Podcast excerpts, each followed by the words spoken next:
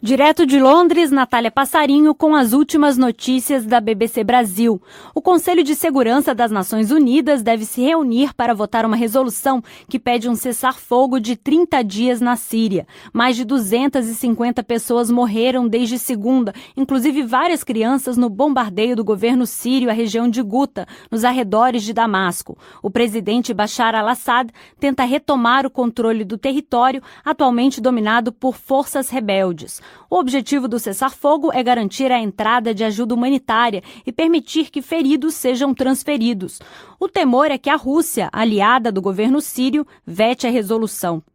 A Coreia do Norte vai enviar o chefe do serviço de inteligência do país, o general Kim Yong-chol, para a cerimônia de encerramento dos Jogos Olímpicos de Inverno na Coreia do Sul.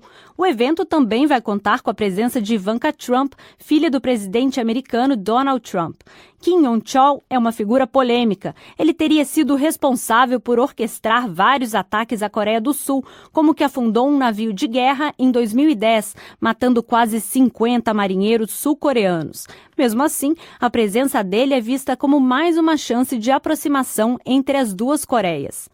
E um amplo estudo liderado por pesquisadores da Universidade de Oxford promete encerrar um dos grandes debates do mundo da medicina sobre a eficácia de antidepressivos. A pesquisa analisou mais de 500 testes com 116 mil pessoas que tomaram remédios e placebos. Segundo os cientistas, todos os 21 antidepressivos usados se mostraram eficientes no combate à depressão.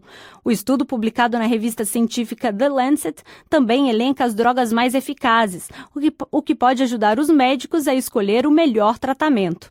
Essas foram as notícias da BBC Brasil.